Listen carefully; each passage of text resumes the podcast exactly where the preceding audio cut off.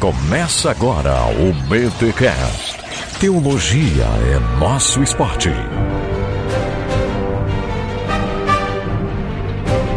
Muito bem, muito bem, muito bem. Começa mais um BTcast de número 263. Eu sou Rodrigo Bibo e já estamos em guerra. Ou como diria Rebecca Brown, prepare-se para a guerra. Ah, não, a Rebecca Brown tá errada agora que eu vi. Ê, Lele. Começar logo com a Rebeca, Bibo. Que isso, pesado, cara, né? que isso. Eu sou o Victor Fontana e eu diria que trabalhar ou entender escatologia é sempre uma batalha. Legal, pessoal. Eu sou o Leandro Lima e escatologia tem que servir para alguma coisa. Então vamos ver se a gente entende isso hoje aqui. Ah, muito bom. Gente, estamos mais uma vez com o Leandro Lima e, claro, para falar de escatologia. E hoje vamos falar sobre a grande batalha escatológica. Mais um dos livros lançados aí por Leandro Lima e a gente vai entender um pouco o papel da escatologia na nossa vida presente. Já fizemos um BTcast um pouco nessa pegada, mas o viés que o pastor Leandro Lima vai nos trazer aqui neste episódio, ele vai complementar aquele papo que já tivemos com o Tiago Titilo no BTD do ano passado que foi aqui em Joinville. Então, tenho certeza que vai ser ótimo, vai ampliar o assunto numa outra perspectiva e eu tenho certeza que vocês irão gostar. Mas antes, os recados do Apocalipse.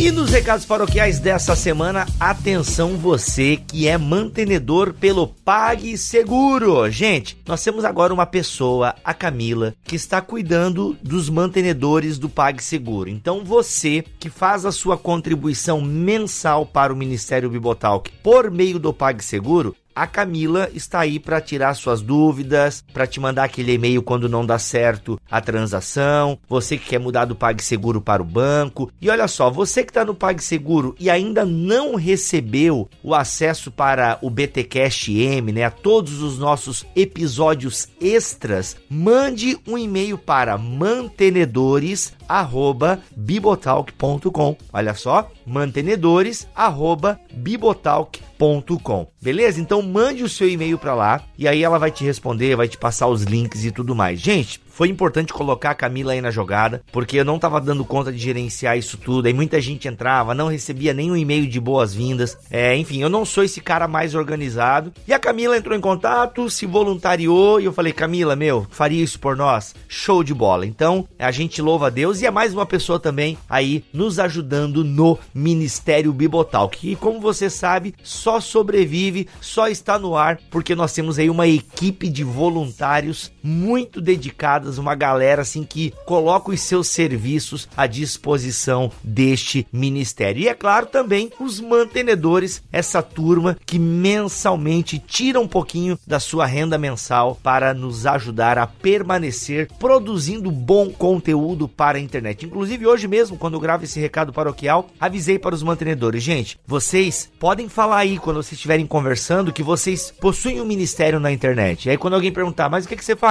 Eu apoio o Bibotalk. Porque sem os mantenedores, gente, não teria o Bibotalk. Ok, vamos, vamos, vamos ser jogar limpo aqui? Teria. Eu não pararia de fazer o Bibotalk. Mas seria um podcast por mês, entende? Quem sabe um vídeo por mês. Seria ali para manter. E, gente, nem sei, porque eu conheço vários amigos que tinham podcasts que eram uma vez por mês e os caras não dão conta de trabalhar, cuidar da casa, e disso, isso, aquilo, né? Da, da, da casa que eu digo, da família, da esposa, cuidar da casa também, por que não? Então, assim, é, a gente só consegue produzir o Bibotalk porque eu estou integralmente trabalhando nesse ministério. Então, mantenedores, batam no peito e digam sim, eu tenho um ministério na internet, porque vocês nos apoiam e sem vocês a gente não poderia continuar. Tá bom, gente? Então é isso. Você que é pelo PagSeguro, agora tem o e-mail mantenedores@bibotalk.com. Você que é pelo banco, também pode mandar e-mail lá, mas se bem que você já deve ter trocado e-mail comigo, então você pode também usar aquele e-mail. Mas enfim, fiquem à vontade. O e-mail do mantenedores@bibotalk.com está à sua disposição. O outro recado recado que eu quero dar, olha aí, gente, tem dois BTDs para acontecer ainda esse ano. Vai ter um em outubro, onde eu, Daniel Coelho e Gutierrez Siqueira estaremos em Londrina, num BTD promovido pela Igreja Quadrangular do Pastor Valdir e da Pastora Tânia, dia 27 de outubro em Londrina, ali no Paraná. Então você que é da região, cola lá com a gente nesse evento promovido pela Igreja Quadrangular. E no dia 24 de novembro estaremos em Brasília. Estarei eu, Cacau Marques e Erlan Tostes, isso mesmo, os apresentadores do Ovelhas Elétricas, fazendo aí um BTD show de bola em Brasília. E olha só, estão abertas as inscrições para o BTD. Já tem o link, né? O BTD de Londrina tem o link aqui, o pessoal da igreja tá fazendo lá, ok? Já o BTD em Brasília agora tem um link também para a sua inscrição. E gente, olha só, o BTD em Brasília, tudo em Brasília tem um custo um pouco mais alto. Então o valor do BTD em Brasília, ele vai ser, ah, se não me falha a memória, 50 reais. Eu agora tô sem o link aqui, eu não vou abrir, mas acho que é 50 reais. Gente, uau, 50 reais? Barato, porque você vai ter um dia inteiro com bons palestrantes, bom conteúdo, boa comunhão, café incluso. E Brasília, o custo de vida é um pouquinho mais alto. Só que, para dar essa, sabe assim, tipo, pô, tô dando 50 pila, eu sei que 50 pila é grana, gente. O que, que a gente fez? Corremos atrás dos nossos parceiros. Os nossos parceiros que nos ajudam a fazer o BTD um dia muito especial. Então, a Mundo Cristão e a Box 95 estarão doando um livro para os primeiros, ó, presta atenção aqui, ó, para os primeiros 200 inscritos do BTD Brasília, ou seja, as primeiras 200 pessoas que fizerem a sua inscrição para o BTD Brasília vão receber um livro da Mundo Cristão e um livreto da Box 95. Gente, e os dois livros são assim, ó, mel na chupeta, como diz o outro. Então, os primeiros 200. Mas assim, Bibo, fiz a inscrição e não fui no evento. Não vai ganhar o livro, porque a gente não vai gastar com frete. É só para quem os primeiros 200 inscritos que forem no evento. Beleza, galera? Então tá aí BTD em Brasília. O tema de Brasília é espiritualidade a partir do livro uh, da carta de Paulo aos Filipenses. Vai ser massa, vai ser massa. Então, dois BTDs aí rolando em Londrina, dia 27 de outubro. O tema é o Mostra-nos a tua glória, o mesmo que foi em Campinas. E dia 24 de novembro em Brasília. Venha para o BTD!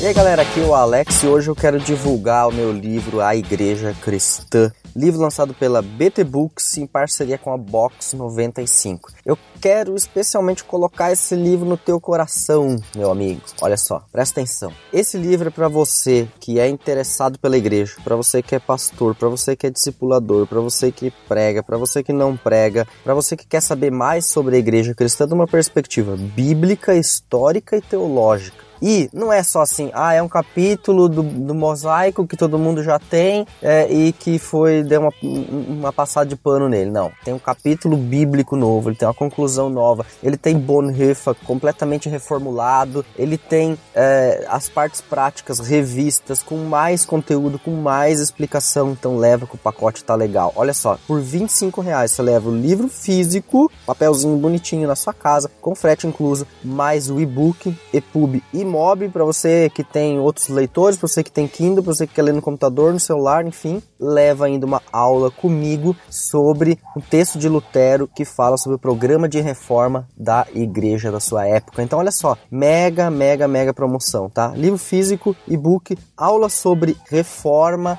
e igreja na perspectiva de Lutero, imperdível. Então, 25 reais, link tá aqui nessa postagem, leva para casa agora mesmo, tá? E a aula vai ser, você tem duas opções. Uma, se você está ouvindo o BTcast no dia do seu lançamento, a aula vai ser amanhã, na quarta-feira, às 10 horas da noite. Mas se você quer ganhar uma colher de chá, 4 de outubro às 22 horas, tá? 4 de outubro, 22 horas vai ser um hangout. Não perca, clica aqui no link e leva para casa esse beleza? Um abraço, até a próxima.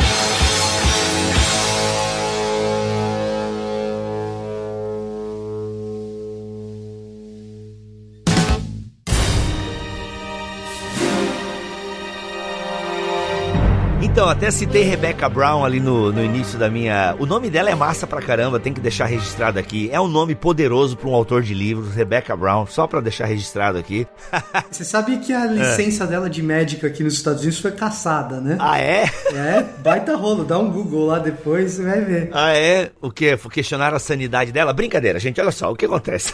ah, quando a gente fala em batalha espiritual, a gente fala em apocalipse, é muito comum no imaginário evangélico a ideia de uma grande batalha escatológica, o Armagedon, né? E que vai vir uma grande batalha. Então o pessoal já imagina, né? Os dragões e as bestas saindo do mar, uma coisa meio Pacific Rim, assim, né, cara? Sei lá como é que o pessoal imagina. Mas tem essa ideia de um grande confronto final, né? Entre as forças do bem e as forças do mal, né? Onde o bem vencerá o mal. E claro que esse imaginário muitas vezes ele é alimentado até por uma leitura que se faz de Apocalipse, mas essa ênfase, né, geralmente escatologia, está muito ligado ao fim dos tempos. Então nós vamos ter uma grande batalha, o um grande embate, tudo pro final. E o, o livro da Rebecca Brown é o Prepare-se para a Guerra, né? Ainda que o conteúdo do livro fala da guerra hoje, nessa né? batalha espiritual que a gente vivencia e tal. Claro que os exageros que é próprio do movimento que ela faz parte. Mas essa ideia, né? Que tem um confronto que vai acontecer. E pastor, tu falaste na tua entrada que escatologia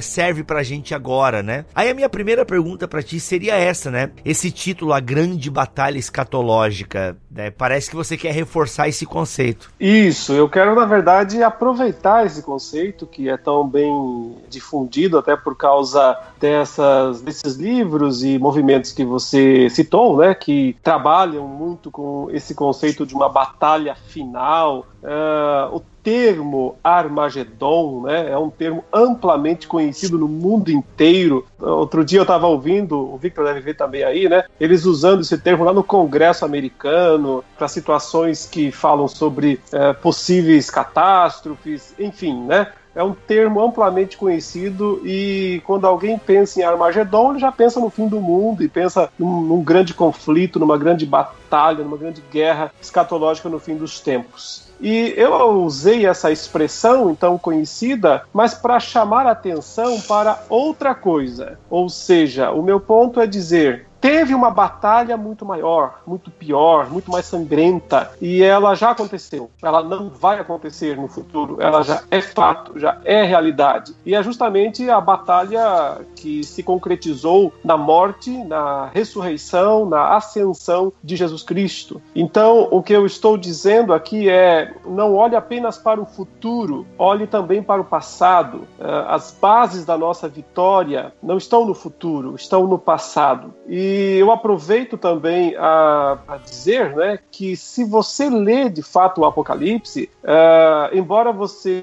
vai encontrar essa expressão Armagedon lá, e mais seis descrições do que parece ser o conflito final, né, a volta de Jesus, é, isso é porque nós, é, parte dos intérpretes, entendemos que o Apocalipse é um livro escrito em ciclos recapitulativos, não necessariamente repetitivos, né, porque eles avançam avançam em termos de conteúdo cada vez que eles são recontados. Então, ou seja, existem sete, no meu entendimento, sete descrições de uma batalha na segunda vinda de Jesus, mas nenhuma dessas descrições é ampla o suficiente para se construir uma noção clara de uma guerra, de uma batalha. Na verdade, meu ponto é dizer o seguinte: é, não há nenhuma batalha de fato no fim dos tempos. Não como a gente esperaria, da perspectiva é, de um grande filme, de uma grande história, é, aquela batalha é, difícil que um, um lado começa vencendo, depois o outro se sobrepõe e tal, aquela coisa que emociona, né? O, quem está assistindo o cinema, por exemplo, né? não temos isso no, na descrição no fim dos tempos. O que nós temos é apenas um grande massacre. O Senhor Jesus desce dos céus e extermina os seus inimigos instantaneamente. que sem graça, né? É, não tem graça mesmo. Com um estalar de dedos, né? Isso, as é. expressões são essas.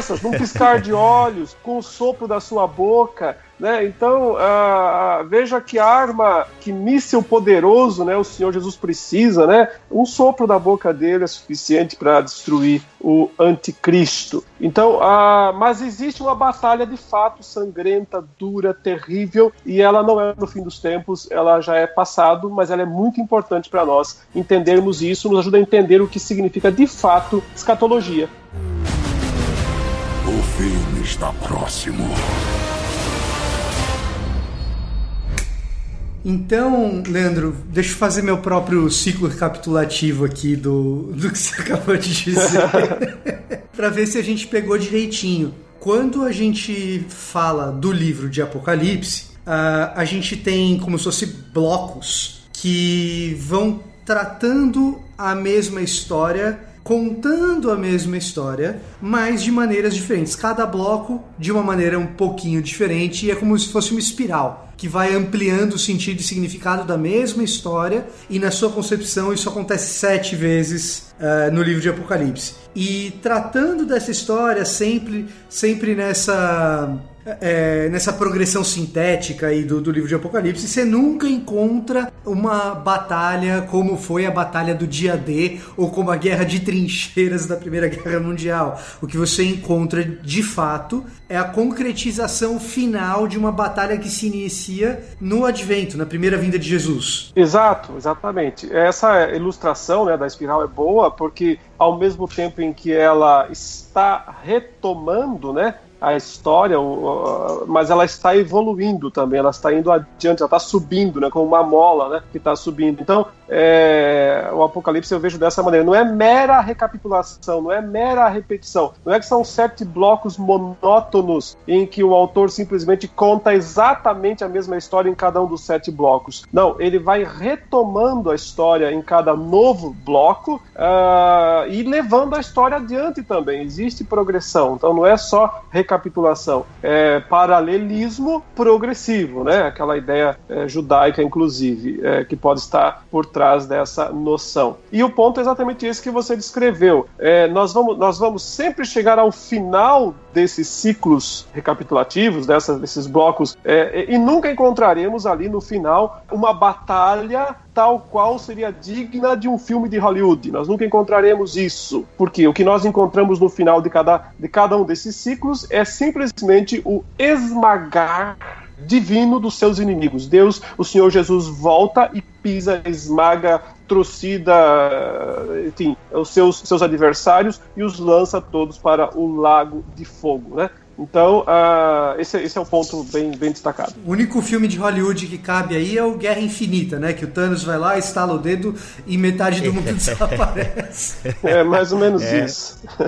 Ô, pastor, no caso, indo nessa linha então, onde no Antigo Testamento eu consigo ver o desenrolar, né? Porque você falou de Jesus aqui e aconteceu então uh, no ministério, ou seja, na, no nascimento, vida, morte e ressurreição de Jesus, é que aconteceu essa grande batalha escatológica certo? Certo. Mas isso eu imagino que foi preparado ou vem acontecendo e se desenrolando ao longo do período da antiga aliança, por assim dizer. Onde que a gente tem o start dessa batalha, do início dessa, dessa guerra, né? Você tem que ter um início disso, né? Um começo disso. Isso. De fato, quando Cristo vem a esse mundo, quando Cristo nasce uh, nesse mundo, ele nasce dentro dessa batalha, ele nasce dentro desse, desse grande cenário de guerra já estabelecido, né?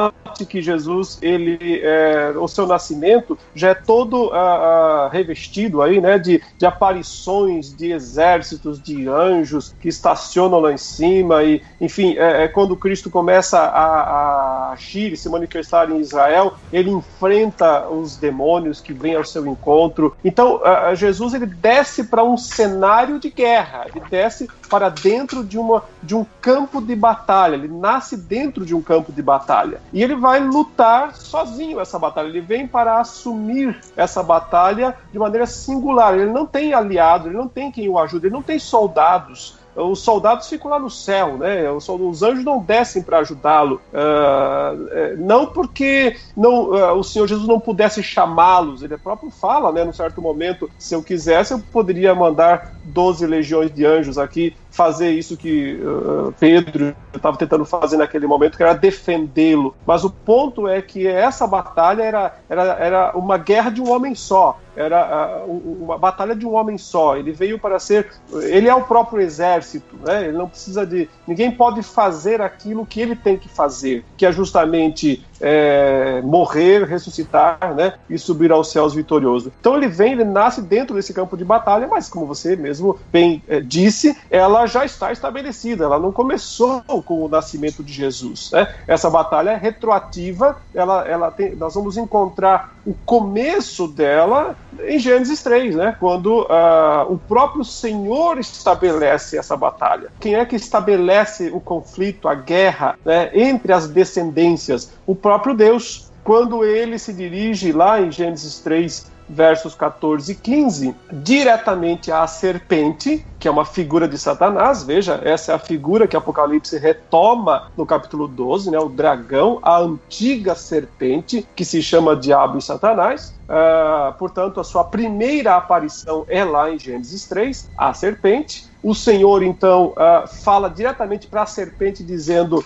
é, Maldita és, né? ele amaldiçoa a serpente, e em seguida diz: Eu vou colocar uma inimizade, eu vou colocar um conflito, né? uma inimizade entre você e a mulher, entre as duas descendências, a sua descendência, a descendência dela, e finalmente fala de, do que parece ser essa personificação da, da, desse conflito, quando fala o descendente, a semente da mulher vai ferir a tua cabeça, serpente. Aí você tem uma individualização né, desse conflito, que parece tal uh, corporativo até certo momento no texto, quando ele fala em descendências, numa guerra de descendências, mas finalmente a, a individualização quando ele fala sobre um descendente ferindo uh, a cabeça da serpente e vice-versa, a serpente ferindo o calcanhar do descendente. Então aí está o start, aí está o começo dessa grande guerra escatológica.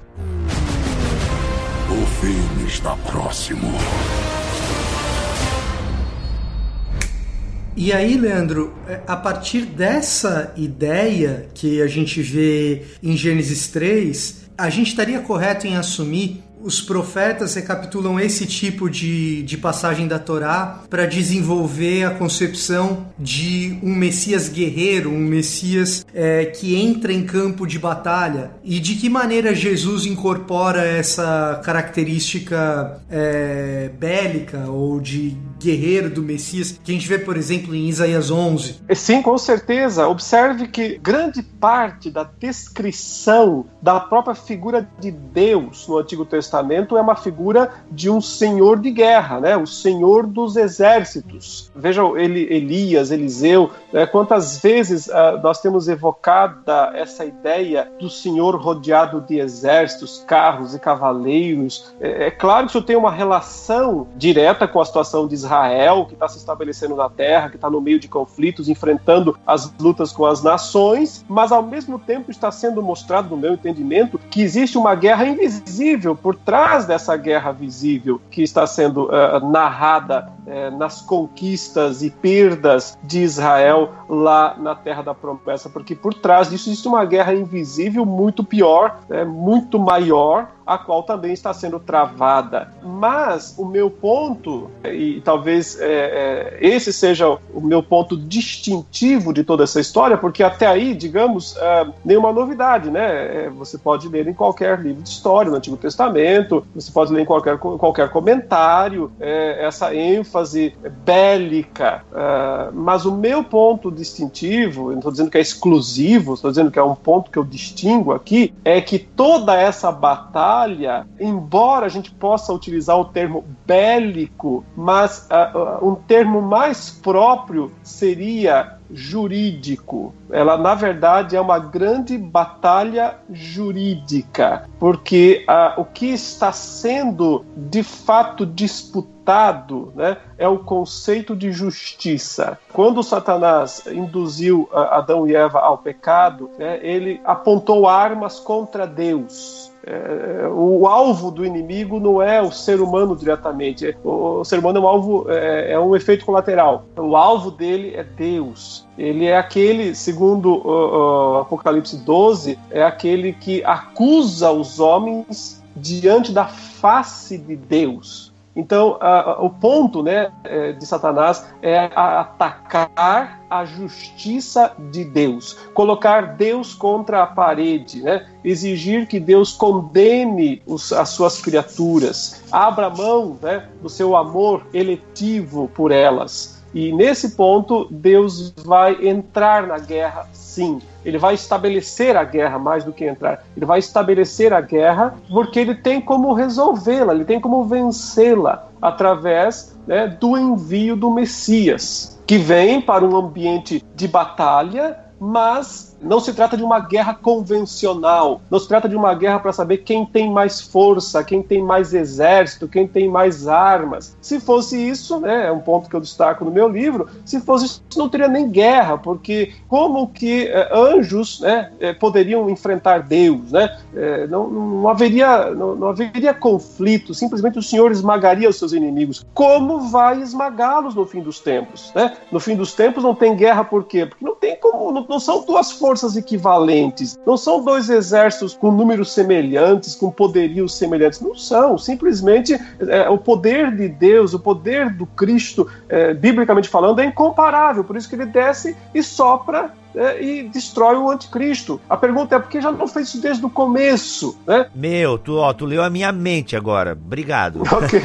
por que não fez isso desde o começo? Porque não podia. Porque se fizesse, quebrava, perdia a guerra. Se fizesse, perdia a verdadeira guerra, a guerra jurídica. Então, a disputa jurídica tinha que ser solucionada antes de esmagar os inimigos. Uma vez que a disputa jurídica é resolvida, é solucionada, então só sobra o pé pesado do Messias na cabeça da serpente. O fim está próximo. Aí fica a pergunta: que guerra jurídica é essa? Pois é. O que, que você quer dizer com guerra jurídica? Com guerra jurídica, eu quero dizer o seguinte: eu estou resgatando em partes uh, aquela noção né, reformada, da teologia da fé reformada, da justificação pela fé, certo? Um dos, um dos grandes destaques da, da teologia reformada, né, Lutero, é, considerado a principal doutrina dele, provavelmente também seja de Calvino, é a doutrina da justificação pela fé. Nós não somos justificados pelas obras, nós somos justificados pela fé. Esse, esse foi um grande, é uma grande conquista da fé reformada, da, da reforma como um todo. Mas um termo usado pela defesa da, da justificação pela fé na, na reforma foi o termo forense. O que significa o termo forense, né? Justificação forense, eles diziam. Por quê? Porque é perante o fórum divino, perante o tribunal celeste. Então existe essa imagem de um tribunal para poder nos justificar, certo? Nós pecamos, nós somos pecadores. Então, para que nós sejamos salvos, nós temos que de alguma maneira sermos absolvidos pelo tribunal celeste. Muito bem, os reformadores eles tiveram então esse grande, essa, é, é, essa grande virtude de entender de fato como é que funciona a justificação. E eles corrigiram um problema da teologia medieval, ou de parte da teologia medieval, que confundia para quem o Senhor Jesus tinha pago o resgate. Então vocês sabem que alguns teólogos medievais e, e a cultura popular de uma forma geral uh, entendia que Cristo morreu na cruz para pagar um resgate a Satanás. Né? Então, como se Satanás fosse o dono da humanidade, o dono da raça humana por causa da queda, por causa do pecado, e aí Jesus chegou lá e disse: quanto custa para que eu é, resgate o meu povo, né? ou uma parte desse povo pelo menos? Aí o diabo diz: eu quero o seu sangue, eu quero a sua morte. Aí Jesus diz: tudo bem, eu aceito. E aí Jesus então se entrega, né? Para poder pagar o resgate. E então toma o povo que estava nas mãos de Satanás. Mas aí depois Jesus ressuscita e aí ele acaba enganando o diabo, porque o diabo não, não esperava que ele ressuscitasse. E assim ele fica com as duas coisas: ele fica com o povo resgatado e com a sua vida de volta. É claro que essa. essa... Pô, isso aí é Nárnia, né? Isso aí é Nárnia, não é? Isso é... E olha que é, no meu entendimento é assim. né? Então a ideia do, do resgate pago a Satanás parece estar um pouco por trás daquela cena da feiticeira, de fato. Né? Os, os uhum. mais árduos defensores de Nárnia não vão concordar, mas é, é o que soa quando você vê a cena, pelo menos. No filme parece muito. Né? Bom, mas, enfim, é, os reformadores disseram: não, não é nada disso. O Senhor Jesus não morreu para pagar nada para o diabo. Ele morreu para pagar para Deus, para satisfazer a justiça de Deus. E o diabo é o grande prejudicado dessa história, porque é, através disso o Senhor o destruiu, o Senhor é, feriu ele mortalmente nos seus direitos. Então, essa ideia ela é essencialmente reformada na minha interpretação. Mas, mas qual foi o problema é, dessa ideia? Que, é, de certa forma, nas é, exposições posteriores da fé reformada, da justificação pela fé, se deu muita ênfase, como se devia dar, evidentemente, à pessoa do Pai, à pessoa do Filho e à própria pessoa do redimido. Mas talvez por medo dessa antiga é, teoria do resgate pago a Satanás, a doutrina bíblica da justificação pela fé no pós-reforma acabou deixando um pouco de lado a figura do acusador. Agora, você não tem um tribunal completo sem o acusador. Né? Um tribunal completo é composto da figura do juiz, é composto da figura do réu, é composto da figura do advogado e é composto da figura do acusador. Então, uh, o juiz é o pai, tudo bem, o réu é Adão, somos nós, os pecadores, o advogado é o filho, é Cristo, e quem é o acusador? Então o acusador é Satanás. Ele tem uma figura, ele tem um papel importante em toda essa história, que desde Gênesis 3,15 vem sendo demonstrada. Então, uma das coisas que eu busco é, explicar melhor nesse trabalho é qual é o papel desse acusador, o que, que lhe cabe nessa história toda, e o modo como ele foi derrotado como acusador. Então, o que é a batalha jurídica? Nada mais é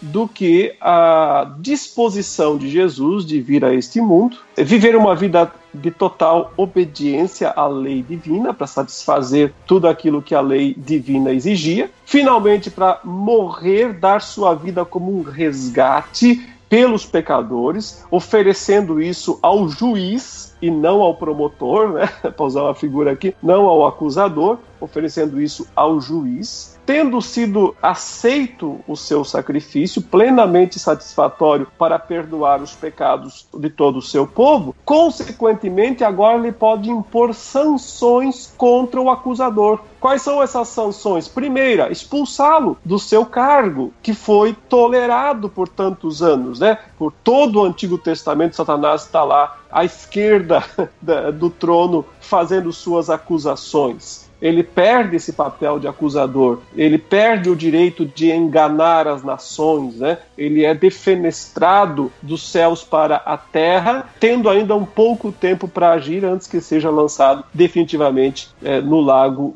de fogo e enxofre. Então, uh, o meu ponto-chave é esse: o que, que é a grande batalha escatológica? É a disputa jurídica estabelecida por Deus desde Gênesis 3, tendo em vista o questionamento satânico da própria justiça de Deus, quando ele não executou Adão e Eva. Porque ele disse: no dia em que você pecar, você morrerá. O Senhor é, embora tenha parcialmente executado isso, no sentido de que houve morte espiritual naquele momento, mas uh, os teólogos bíblicos falam numa maldição diminuída, numa maldição mitigada lá em Gênesis 3, porque ao mesmo tempo que o Senhor executa sua maldição sobre Adão e Eva, mas ela é uma maldição reduzida, ela é mesclada com bênçãos. Eva, você vai, vai ter filho, Eva. Adão, você vai sobreviver cultivando a terra. O, a grande questão, Satanás, é Onde está a justiça de Deus se o Senhor não condena os pecadores? Então Deus tinha que dar uma resposta a essa questão,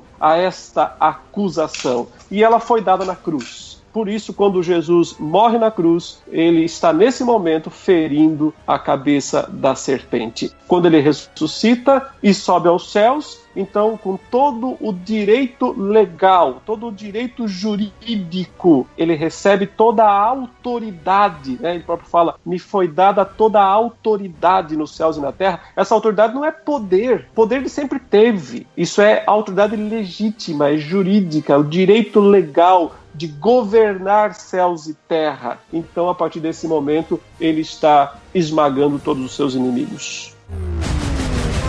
O fim está próximo.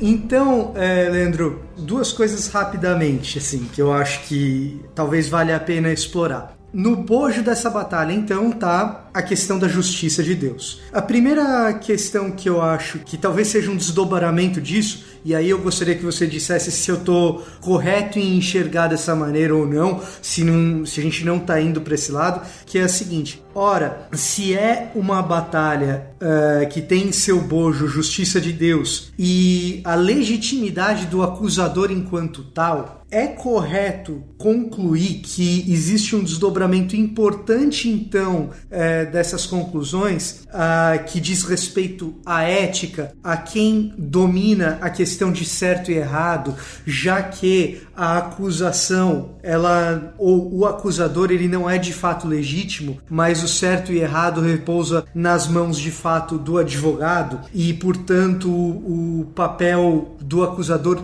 sempre foi um papel de engano. Então, nesse sentido também quando a gente a gente pode até adquirir um pouquinho de óculos hermenêuticos para o Antigo Testamento quando a gente pensa nas batalhas do próprio Israel contra os povos, não é meramente uma batalha contra os povos, mas também uma batalha pelo estabelecimento do correto e uma batalha contra povos que estão sendo enganados pelas outras divindades, que na verdade é o próprio Satanás. Então, esse é um lado. Posso não, responder não. essa parte primeiro, porque senão depois eu não lembro. Vai lá, vai lá, vai lá. Até porque isso tudo que você falou aí, deixa eu já começar a escrever o segundo livro aqui, porque senão eu não vou conseguir é, responder. É, algumas coisas que você fala aí são, tem, são implicações muito grandes, eu não sei se eu vou conseguir é, atingi-las na minha resposta aqui, que evidentemente terá que ser simples e reduzida. Mas um ponto de, de destaque, é, eu acho que você está muito correto ao falar isso, é que, veja só, a figura, né, a pessoa do acusador no Antigo Testamento era uma, uma pessoa indigna, mas o cargo não. O cargo era digno. Uh, o cargo era legal. A, a, pessoa dele nunca foi flor que se cheire, ou seja, é, é, jamais é, a gente pode é, atribuir virtude ou dignidade à pessoa de Satanás lá no Antigo Testamento, tudo que ele fez, né, como acusador e tudo que ele faz até hoje. É, então, ele em si mesmo é um, um usurpador, mas o cargo, a função exercida por ele como acusador era uma função justa, uma função legal. Causa disso é que Deus tolerou diante da sua presença, né? É, sem simplesmente o, o, o, esmagar de uma vez por todas. Né? É, tem uma história no Antigo Testamento que sempre me impressionou muito, e ainda impressiona, evidentemente, que é a história de Jó. É, ela começa né, com a presença celeste do acusador. Satanás está lá entre os filhos de Deus. E a pergunta sempre que, que eu fazia era mas como é que esse camarada tinha ou tem ou tinha acesso até esse lugar? Como é que ele chega ali e entra tão facilmente, né? Como é que é, não foi barrado na porta? Que acesso livre é esse até a presença do Senhor. Isso sempre me intrigava, porque uh, você sempre tem aquela noção meio popular, né, de que o inimigo foge da cruz, que o diabo não pode estar na presença do Senhor e tal, e nada disso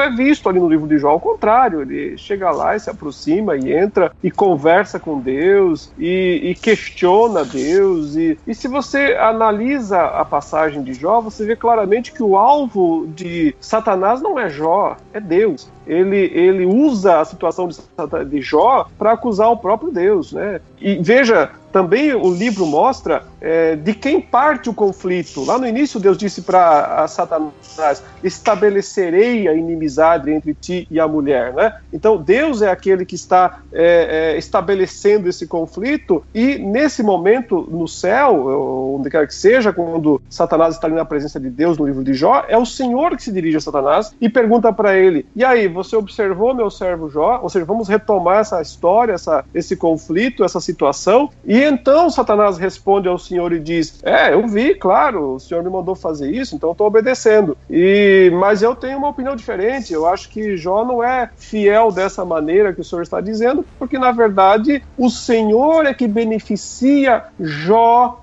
de maneira desigual. O Senhor é quem dá a ele mais do que devia. Então, a gente percebe que o alvo final das acusações de Satanás não é o Jó, o alvo final é o próprio Deus. Então, aí está o desenrolar intermediário dessa grande batalha escatológica, né, a qual tem que ter como seu ápice o momento lá da cruz de Cristo. Mas em tudo isso nós vemos que o papel de Satanás foi um papel legal, um papel juridicamente aceitável por Deus, até que ele cessasse, até que Deus tivesse dado um fim a ele, uma resposta final às argumentações malignas. Quando de fato o Senhor, como diz lá em Colossenses capítulo 2, verso 14, encravou o escrito de dívida lá na cruz, então eh, a consequência foi despojar os principados e as potestades. Versículo 15. Essa é a relação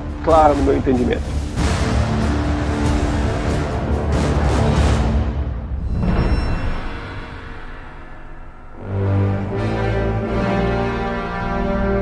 Vitor, antes de tu fazer a tua segunda pergunta, eu preciso fazer uma intervenção aqui. Pastor, ouvindo você falar, é, me lembrei do filme Constantine. Ah, foi mal. É. Eu gosto muito do filme, por sinal. Não sei se o senhor já assistiu Constantine, Ken Reeves e tal. Eu assisti há muito tempo atrás, assisti sim. Então, volte e meio eu assisto o filme porque eu realmente acho um filme bacana e tal. E tem uma frase no filme que, te ouvindo falar, eu não quero dizer que é igual, tá? E eu quero até que o senhor me explique e tal. Mas assim, ouvindo o senhor falar, me veio um diálogo do filme na cabeça. Tem uma hora que o Ken Reeves está conversando com a, a policial e ele começa a explicar que tá rolando uma batalha nesse mundo e essa batalha batalha pelo coração do homem, né? Ou seja, ele começa a dizer assim que há uma grande batalha acontecendo pelo coração do homem e assim, nenhum lado pode influenciar, é nenhum lado pode a vir aqui na Terra, só pode ter pequenas influências, né? Ou seja, tanto os anjos quanto os demônios e tal. E aí o filme, na verdade, ele acontece porque o filho do diabo quer invadir aqui o tecido da realidade, quer entrar na nossa realidade e tudo mais. Mas enfim, qual é o ponto do filme que me que lembrou? É que parece, então, parece, não estou dizendo que é, há uma grande batalha pelo coração do ser humano, assim, né? O senhor falando aí, eu fui fazendo esse link com o, o, o diálogo do filme e tal. Onde é que eu tô errando? É, por que, que eu fiz essa associação? Porque, como se eu estivesse entendendo, assim, tá tendo uma batalha escatológica e ela já teve o seu ápice na cruz de Cristo, ok? Mas é como assim, se Deus e Satanás estivessem brigando pelo coração do ser humano, sabe? Uhum. Faz algum sentido em alguma medida? Bom, então, assim, você perguntou como é que foi que eu cheguei a essa conclusão, eu diria, assistindo o filme. foi, foi, foi, de lá que veio. É, não, não vejo essa relação. Tá falando sério, Tô não? falando sério, sim. Caraca, velho! Brincadeira essa parte. Mas não, não vejo essa relação, Bibo. Vou te dizer por quê. É uma batalha pela justiça de Deus a questão do, do coração do homem é uma coisa secundária nesse ponto. Por quê? Porque o que, o, o que tem que se estabelecer é a justiça de Deus. Jesus Cristo veio para morrer, é, é, a, sua, a sua missão primordial é satisfazer a vontade do Pai. Né? Então, mais do que qualquer outra coisa que a, que a obra de Cristo tenha feito, primordialmente ela é uma defesa, ela é uma justificação da plena justiça de Deus que o possibilita salvar os pecadores que mereciam o inferno, que mereciam viver lá naquele lugar que foi feito para o diabo e seus anjos por toda a eternidade, mas não vão para lá ao contrário, vão viver no novo céu e na nova terra, vão desfrutar da nova Jerusalém. Então, é, como poderia ser justo isso, né, que Deus é, poupasse pecadores e os recompensasse de tal forma, de tal maneira. Então, o, o coração dessa batalha é a vindicação da plena justiça de Deus. Um desdobramento dela aí pode ir nessa direção que você está falando, ou seja, pós-cruz, ah, uma vez que a cruz já aconteceu, uma vez que o Senhor já ressuscitou, que ele já está sentado à direita da majestade nas alturas, que já estão debaixo dos seus pés todo o principado, bem como toda a potestade, poder e domínio, ou seja, já estão todos eles debaixo dos seus pés. Agora o Senhor está numa obra de purificação dos corações humanos, de expulsão eh, de Satanás e seus anjos desses lugares. Então a cena muda. Eu, eu vou tentar usar aqui usando essas mesmas figuras, né, de guerras e batalhas. O que nós temos até a cruz é uma guerra jurídica, mas num certo sentido, uma guerra convencional. Ou seja, é, você tem dois exércitos aí, você tem o grupo é, maligno dominando o mundo, dominando a terra. Mas é, da cruz para frente, vo, é, você tem a vitória de Cristo. Então, é, o, o, Victor usou no começo lá a imagem, a ilustração do dia D. O que, que foi o dia D? Foi o, a invasão da Normandia, no, lá, lá da Segunda Guerra Mundial, quando finalmente os aliados conseguiram pisar na Europa. O ponto parecia o seguinte: é, se os aliados conseguissem desembarcar na Europa, a guerra estava ganha, era só uma questão de tempo até que finalmente eles conseguissem chegar ao coração do Império Nazista, né, até Berlim, como de fato aconteceu alguns anos depois. Então, o momento decisivo da guerra não foi quando uh, os aliados finalmente tomaram Berlim, definitivamente das mãos dos nazistas. O momento definitivo foi quando eles pisaram na Normandia, desembarcaram né, é, é, no litoral da França, é, entre a Inglaterra ali e a França, desembarcaram e começaram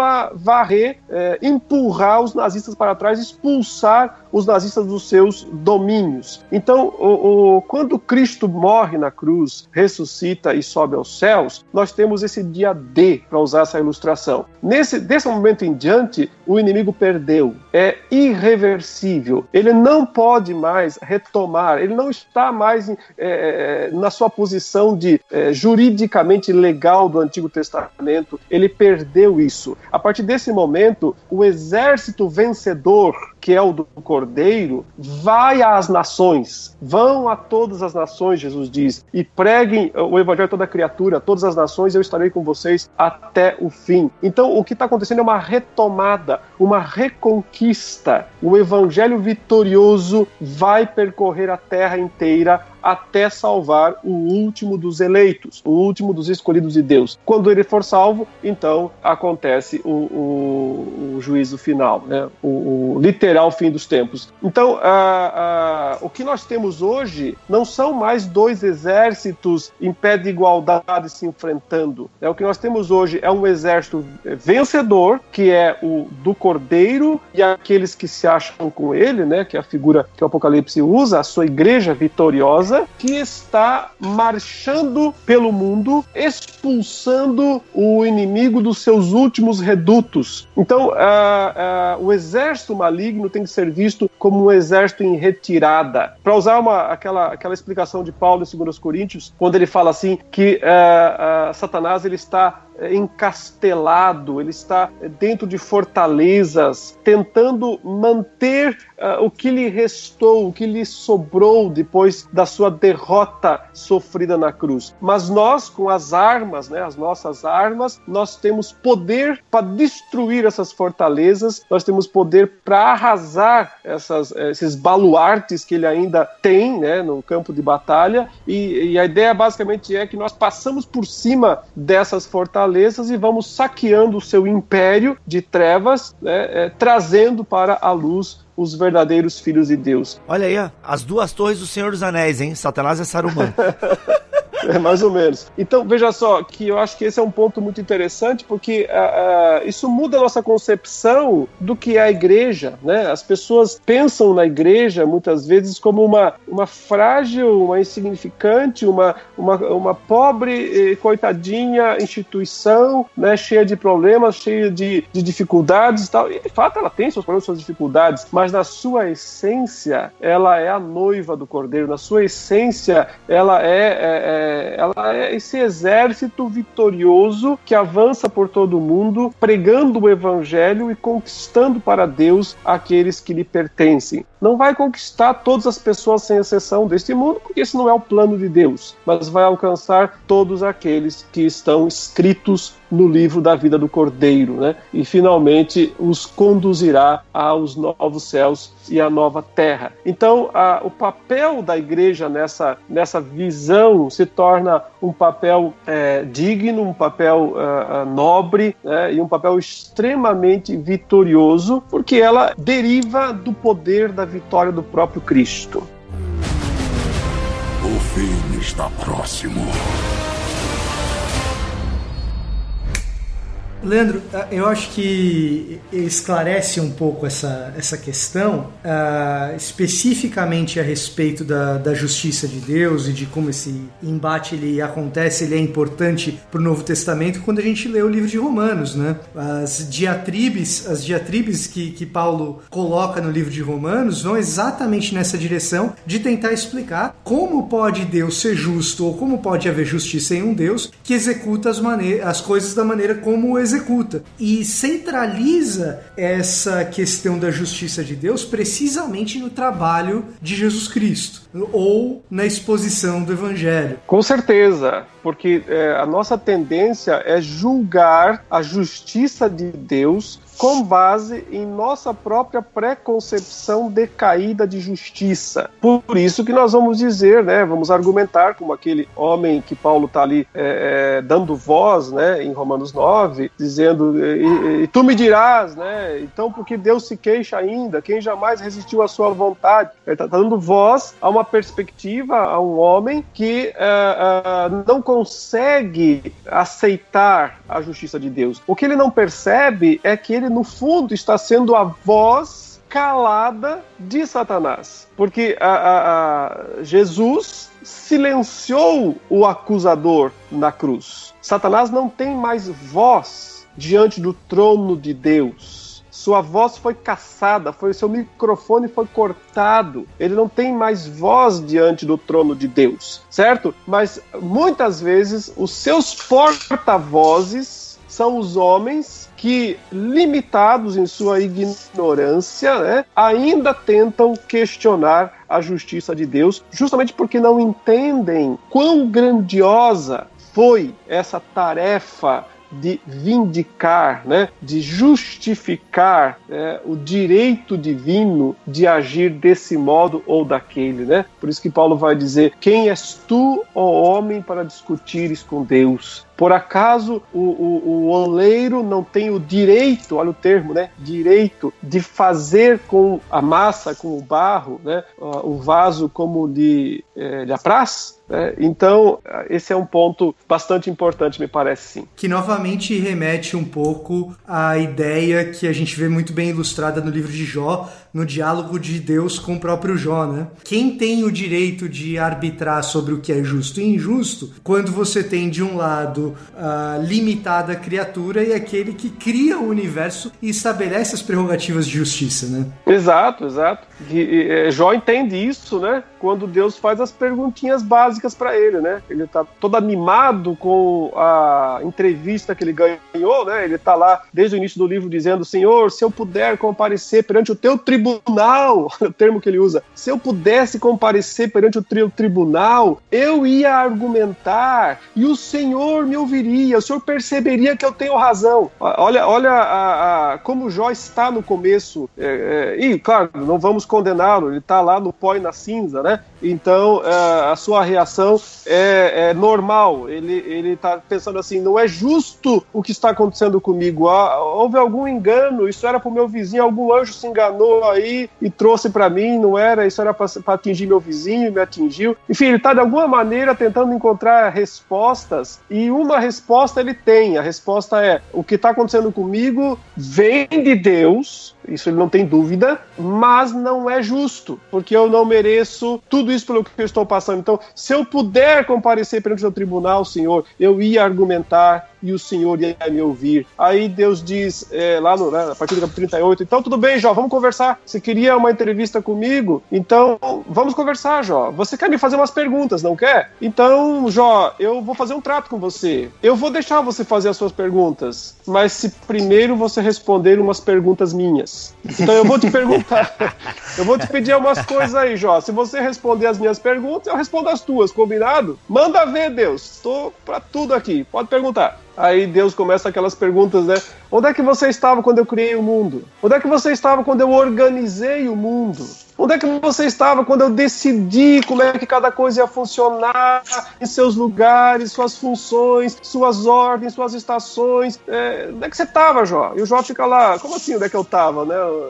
Ele, ele, mas aos poucos ele vai entendendo a situação. Ele vai percebendo que ele não tem direito de questionar a justiça de Deus, porque ele não entende nada a respeito dela, porque ele não entende nada sobre quem é Deus, qual é o tamanho de Deus, qual é o poder de Deus, qual é a organização de Deus, quais são os propósitos. Ele não entende nada. E no final, o que ele diz, Senhor, esquece o que eu te disse. Falei bobagem, não tenho mais pergunta nenhuma para te fazer. A única coisa que eu quero te dizer é o seguinte: eu te conhecia de ouvir falar, agora os meus olhos te veem. E por isso me abomino, me arrependo no pó e na cinza. Eu sei que os teus planos não podem ser frustrados. E ponto final. Então, o entendimento, ele chegou ao entendimento da fé. Qual o entendimento da fé? É esse que diz: Senhor, eu não preciso mais de explicações tuas eu só sei de uma coisa: eu creio que o Senhor sabe o que está fazendo. Eu creio que a tua justiça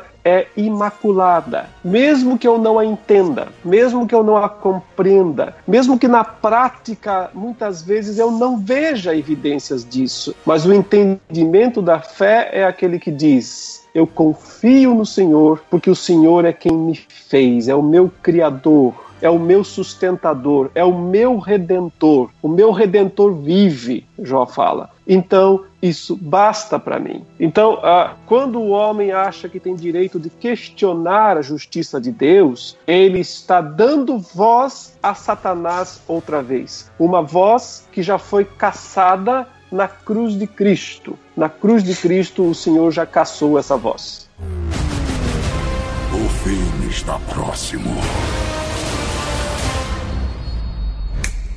Leandro, eu tenho mais uma pergunta então. Essa voz caçada é, de Satanás, a gente, escutando você, a gente percebe que o ser humano dá vazão a uma voz que é caçada, mas o ser humano acaba dando vazão a ela. Agora, qual é o espaço que fica para essa voz caçada dentro da teologia paulina quando Paulo se refere a Satanás como alguém que continua fazendo as suas maquinações e exorta a igreja a resistir a essas maquinações? Especificamente, uh, eu estou falando aqui especificamente do capítulo 6 de Efésios, mas é, existem outras instâncias em que, em que Paulo remete a isso de maneira menos direta, mas especificamente em, em Efésios ele fala das ciladas do, do, do diabo, no, no, grego, né, das, da metodeia, né, das metodeias do, do diabo. O que, que são essas ciladas, então? O que, que são esses ardis é, de Satanás que ainda parecem ter algum espaço, pelo menos Paulo parece dar indício disso uh, em Efésios? É, perfeito. É, isso, essa pergunta é o que faltava para eu poder complementar o que eu disse lá atrás. Veja só, eu disse que o perfil da guerra mudou. Com a brincadeira que a gente fez lá do filme do Constantine, né? Eu estava tentando chegar a esse, a esse ponto. O perfil da guerra mudou. Você tem uma guerra convencional, ela é jurídica, mas até certo ponto convencional, até o momento da cruz da ressurreição e da ascensão de Jesus. Daí para frente, o perfil dessa guerra muda. Ela deixa de ser uma guerra de dois exércitos que estão disputando o mesmo terreno e passa a ser a resistência de um exército derrotado, enfraquecido, inferior contra um, um, exército maior, vitorioso, que vai vitorioso para vencer. Então, eu uso muitas vezes a ilustração para dizer o seguinte: após o Pentecostes, né, da, do Pentecostes para frente, Satanás, a função, a expressão que melhor o define poderia ser guerrilheiro ou terrorista, se você quer um termo mais moderno, né, mais atual. O que, o que é um terrorista né, hoje em dia? Quando, quando os terroristas tentam atacar os países é, é, europeus, né, Estados Unidos e tudo mais, por que, que eles agem dessa maneira? Por que, que eles vão lá e derrubam duas torres? Por que, que eles explodem uma bomba lá no, no centro de Paris ou de Londres? Por que, que eles simplesmente não pegam um exército e vêm e invadem e destroem esses países? Por que, que eles não fazem isso? Que eles não têm esse exército. Exatamente. Eis a resposta. Porque eles não têm poder.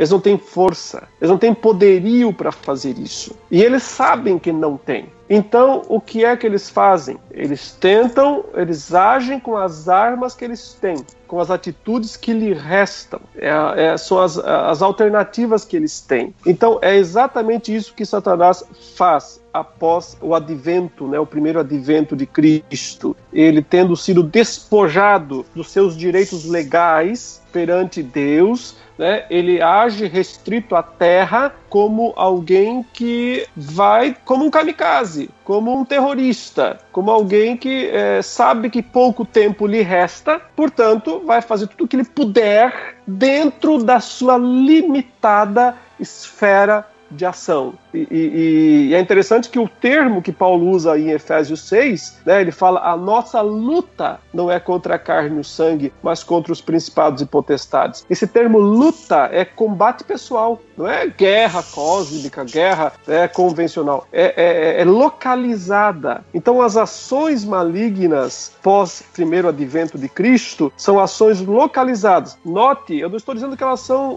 fracas, tolas, não, são terríveis são perigosíssimas, mas são localizadas contra nós como indivíduos. Bem simples, ó. Ele não pode acusar você perante o tribunal de Deus. Ele não tem mais voz lá em cima, não tem mais microfone lá em cima. Então ele não pode mais acusar você perante o tribunal de Deus. Mas ele pode acusar você perante o seu próprio tribunal, na sua mente. Aí estão os dardos inflamados do maligno, né? Ataques diretos dele contra a nossa segurança da fé. Por isso que nós temos que ter as armas, o escudo, etc. Mas aí entra a parte é, bela e extremamente positiva da história. Nós temos armas que garantem nossa vitória. Nós temos armas suficientes para vencê-lo. E só temos isso por quê? Porque ele é um inimigo derrotado. Do contrário, elas não seriam suficientes. É, é interessante que em outras passagens, como por exemplo em Pedro e em Tiago, é dito que nós temos que resistir ao inimigo, né? Mas é, a consequência é que ele foge de nós resistir ao diabo e ele fugirá de vós. Então, veja, ele tem que fugir. Ele não tem oportunidade, ele pode dizer, ah, eu não vou fugir não, vou ficar aqui. Se ele encontra um cristão firme na fé, resistindo corretamente com as verdadeiras armas que Deus lhe deu, não lhe resta outra opção a não ser fugir. E isso mostra que ele é um, um inimigo derrotado.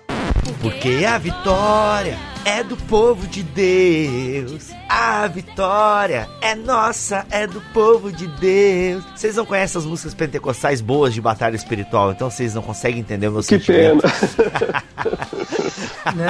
Você chama presbiteriano pro podcast dá nisso, cara. Eu não tenho nem ideia do que você tá cantando.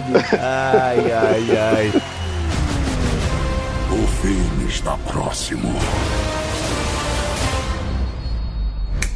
Então, é, é, eu sei que não é o tópico aqui agora, mas nesse sentido é interessante se a gente pega o movimento pentecostal, o bom movimento pentecostal, o clássico, é, eles têm essa ênfase, né? Não é bem uma ênfase, me, me desculpem pentecostais honestos, não é uma ênfase, mas é notório que o movimento pentecostal, ele tem essa abertura, né, para a batalha espiritual que muitas vezes os movimentos mais históricos não estão tão atentos, né? Sim. E isso eu penso que, que, que é um fato, né? E, e, quando a gente pega um bom pentecostal, realmente calcado nas escrituras e tal, é, ele tem, né, essa, essa dimensão. Como eu vejo também, né, pastor, que é uma tentativa do pastor com esse livro, com esse conteúdo, atentar também as pessoas que, ei, pessoal, tá rolando aí, né, uma parada que é bom a gente ficar atento. Com certeza. Veja só, então, já que você puxou esse, né, esse fiozinho aí, eu vou dar mais uma puxadinha nele. De fato, então nós temos dois problemas, eu diria, entre os tradicionais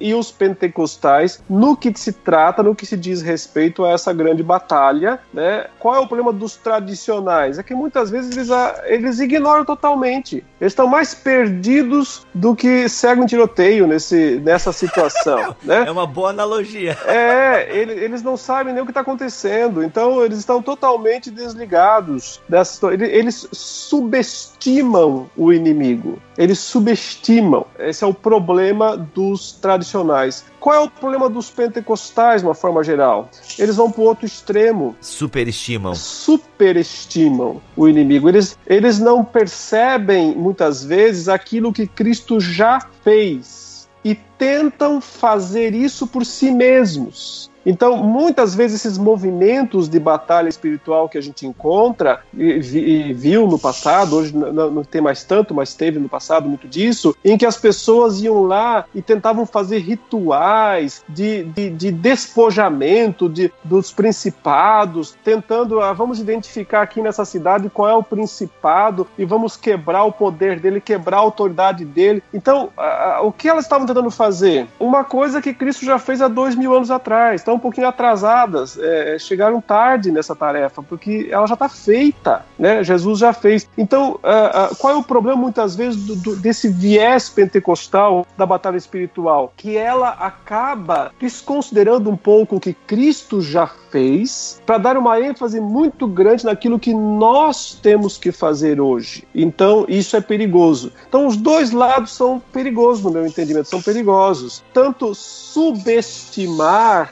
o inimigo, como é feito muitas vezes na, na, no lado tradicional, quanto superestimar o inimigo, como é feito muitas vezes né, no lado pentecostal. Você sabe, Bibo, é, tem uma história interessante. Outro dia eu estava lendo, isso, assim, para mim foi uma coisa que me chamou muita atenção. É, eu não, tô, não lembro todos os detalhes agora dessa história, mas é mais ou menos o seguinte: acharam um, um japonês numa das ilhas lá do Pacífico, 20 anos depois do final da Segunda Guerra Mundial. 20 anos depois de Hiroshima, Nagasaki e tudo, acharam um soldado japonês lá no meio da. O que, que ele estava fazendo lá? Entrincheirado. Entrincheirado lá, com arma, com tudo, para atirar nos americanos. Sabe, essa, essa cena, ela assim caiu para mim. Eu disse: Meu Deus, é exatamente isso que muitos cristãos pensam hoje. Eles estão totalmente desinformados do atual estágio da guerra. Olha só. Eles ainda acham que estão vivendo antes de Cristo. E eles estão agindo como se eles estivessem vivendo antes de Cristo. Eles não perceberam o que Cristo já fez eles ainda estão tentando fazer por si mesmos aquilo que já acabou. Essa batalha já acabou. Disseram pro homem lá: olha, acabou a guerra, os americanos venceram, fazer o quê? Ele não, não aceitava que, que o Japão pudesse ter perdido e, e demorou muito tempo para aceitar os fatos. Eu achei isso muito interessante porque ilustra muitas vezes a situação dos cristãos hoje em dia. Eles não estão completamente inteirados do real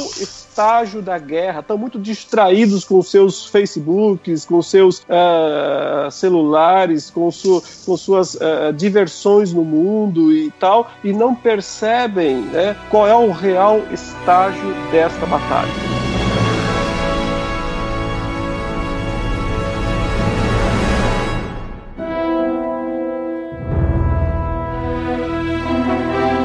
Gente. Ó, foi mais um programa, foi um ampassan. E, pastor, eu tava olhando aqui o seu livro, A Grande Batalha Escatológica. Você mudou o subtítulo na segunda edição ou permaneceu o subtítulo anterior? Eu mudei o subtítulo porque na época que eu lancei o, o esse, esse livro, ele tá esgotado, mas acabou de ser a segunda edição, como você disse, eu não tinha ainda é, encontrado a palavra que eu queria colocar ali no subtítulo. E aí, na, durante né, esse processo, dando estudos, palestras, sermões sobre o, esses tópicos, é, eu encontrei esse termo, né? E aí eu falei, quando eu fizer uma segunda edição, eu vou colocar essa expressão no subtítulo, que é justamente né, a natureza jurídica dessa grande guerra, desse grande combate escatológico, por isso que eu, eu mudei o, o, subtítulo, mas o conteúdo do livro é o mesmo. Não... É o mesmo. Então, o primeiro subtítulo foi o significado da vinda de Cristo e o segundo ficou? É, o combate jurídico na primeira vinda de Cristo. Eu coloquei essa expressão combate jurídico porque eu queria dar destaque a esse aspecto jurídico da batalha, que é aquilo que eu tenho é, destacado. E também eu fiz questão de colocar a primeira vinda de Cristo para não é, ninguém se enganar pensando ah, que eu estou falando da segunda vinda. Eu tenho planos um dia de escrever um segundo volume aqui, aí sim falar sobre mais a segunda vinda. Mas nesse momento aqui, né, desse livro, a minha ideia realmente é falar mais sobre os aspectos escatológicos escatológicos da primeira vinda de Cristo. Aí depois você faz o terceiro volume, coloca uma dedicatória para mim e fala dos desdobramentos éticos disso, pastor.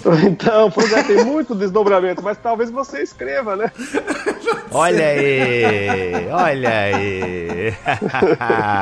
olha aí. Então, gente, tem muito mais coisas nesse livro que a gente não falou aqui. E, pastor, onde é que o pessoal encontra para poder adquirir caso queira e tal? Ah, o lugar mais fácil de adquirir é entrar no, no no meu site, né, o site que nós temos do Instituto Reformado, e lá tem uma pequena lojinha virtual onde pode adquirir através de PagSeguro e tudo mais. Então é no site institutoreformado.com.br. É isso então, gente. Vamos ficando aqui em mais um BT Cash. Eu sou o Rodrigo Bibo e teologia é o nosso esporte. E eu sou o Victor Fontana. E o episódio chegou ao fim, agora a batalha escatológica continua. É.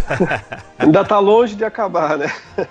Mas o dia D já aconteceu. O dia D já nós aconteceu. já somos mais do que vencedores por meio daquele que nos amou. Não há mais acusador, ninguém pode nos acusar perante o trono de Deus. E isso garante a cada um de nós uma vida de liberdade e também de frutos para o nosso Deus. Obrigado, pessoal, por dar a oportunidade de participar desse momento especial. Amém.